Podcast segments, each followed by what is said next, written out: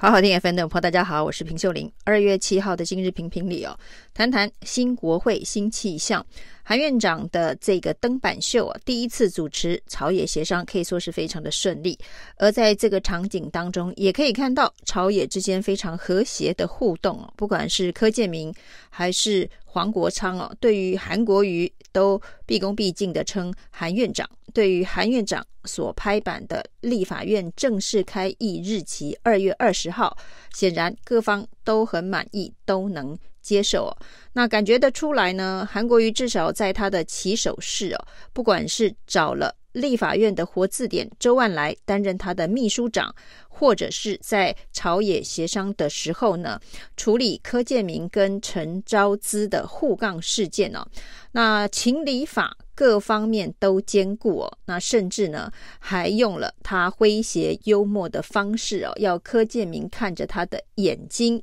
这样子的一个比较诙谐的方式呢，压制了柯建铭的怒气，也让呢来踢馆的陈昭姿有发泄的空间呢。那虽然一来一往火花四射，那至少并没有影响整个朝野协商的气氛，也没有影响最终做出的协商共识。大家可以在二月二十号正式的开议上工哦。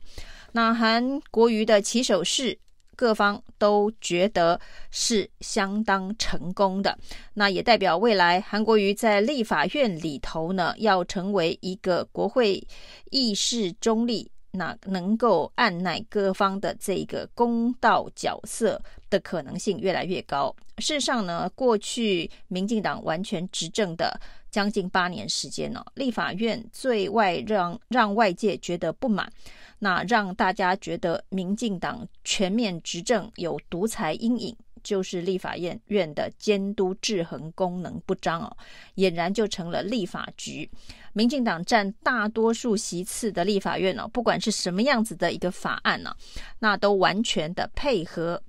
行政院的演出哦。那这个人数的优势之下，立法院可以说是呢，就是行政院所有政策的橡皮图章。不管提什么预算，不管提什么法案，不管要怎么对抗什么样子的一个民意的浪潮，立法院都可以成为行政院非常好的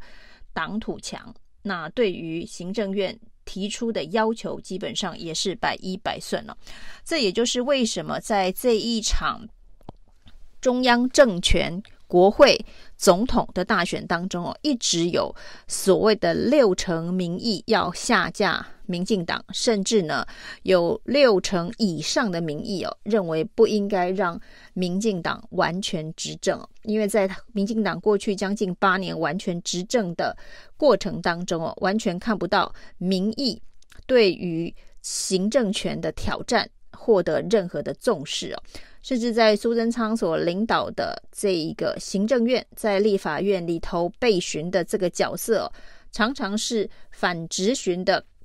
反手为攻哦，都不知道是谁在监督谁了。那在立法院里头呢，行政官员配合执政党的立委，基本上呢是碾压在野党的立委，也碾压全国的民意哦。这也是为什么民意怨沸腾，让赖清德在这一次的选举当中可以说是惊险万分哦。只要蓝白有意合作，赖清德的。支持度，赖清德的选情就会往下走，出现危机哦。最终当然是因为蓝白不合，拯救了赖清德在这场选战当中的惊涛骇浪。那韩国瑜成为立法院院长哦，那韩江佩的组合让人有耳目一新的感觉。最重要的是哦，国会的尊严，国会的这个监督权。极有可能重新回到宪政的正轨上面了，而不再是行政机关的附庸组织。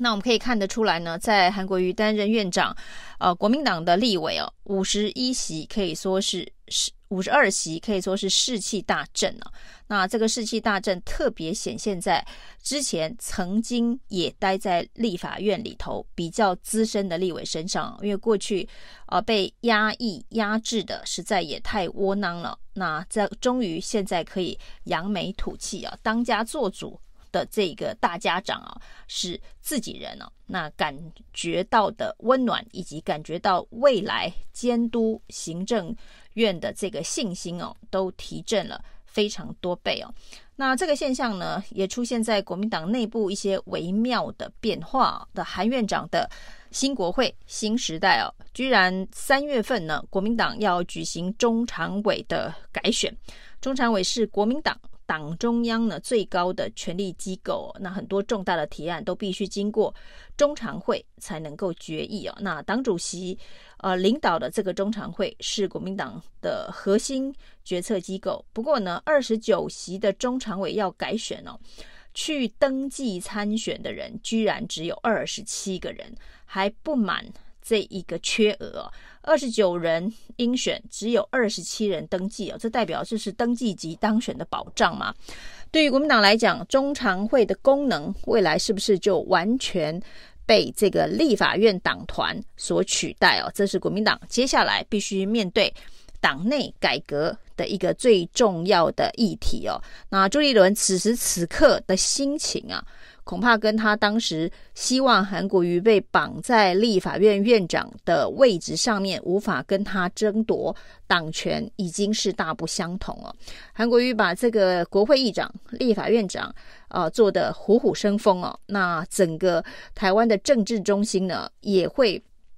从这个政党决策的角色。移到立法院、国会主导，特别是行政权在这个呃敌对阵营民进党的手中哦。那蓝营最大最大的政治舞台就是在立法院，而立法院党团呢，现在是由总召傅崐萁强势领导。那韩国瑜在。应对不管是绿白阵营哦，都有非常高度的这个政治攻防的手腕哦，所以未来的政治中心出现在立法院之后哦，国民党中央是不是会因此被弱化？当党中央被弱化之后呢，以朱立伦为首的这个党务高层哦，恐怕也会有很深的危机感哦。国民党会不会走向啊、另外一个内部竞争？导致内部分裂的一个场景哦，这第一个出现在三月份的这个中常委选举，居然登记的人非常少，而且现任立委当中呢，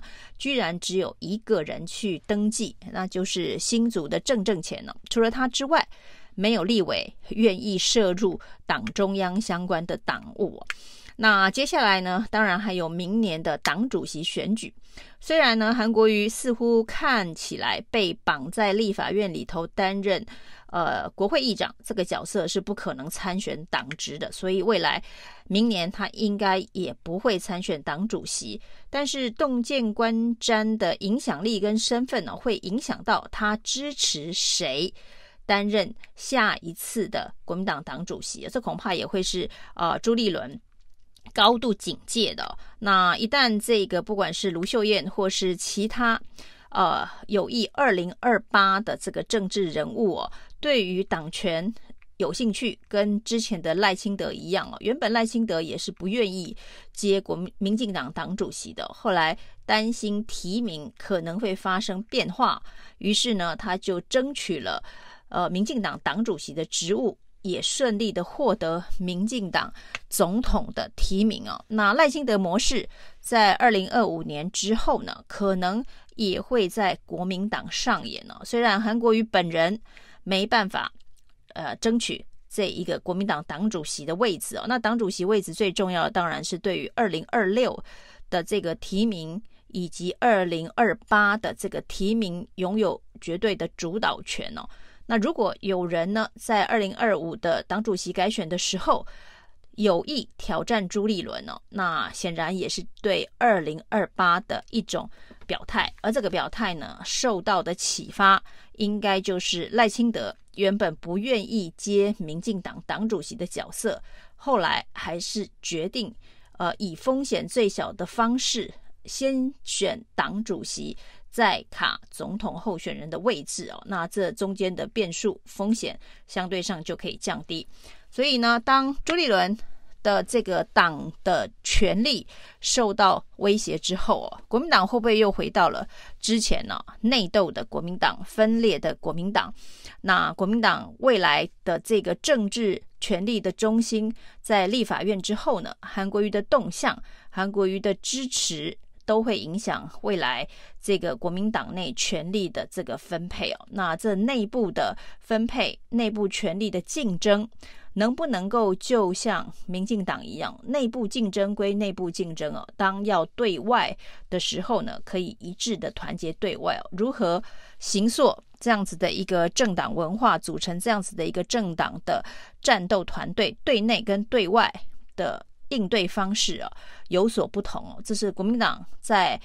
想要重回执政的路上，必须要学会的功课。那当能够调整这样子的一个节奏步伐，以及整出整理出这样子的一个战斗团队哦，才有可能，不管是二零二八，或是在接下来的四年重返执政哦。那重返执政之路，最重要的竞争对手，对国民党来讲，其实还是自己哦，而不是。对手的柯文哲，或是未来的对手的赖清德，所以怎么样子的一个国民党的新形象、新风貌，才会影响国民党未来有没有可能重回执政之路？以上，今天评评理，谢谢收听。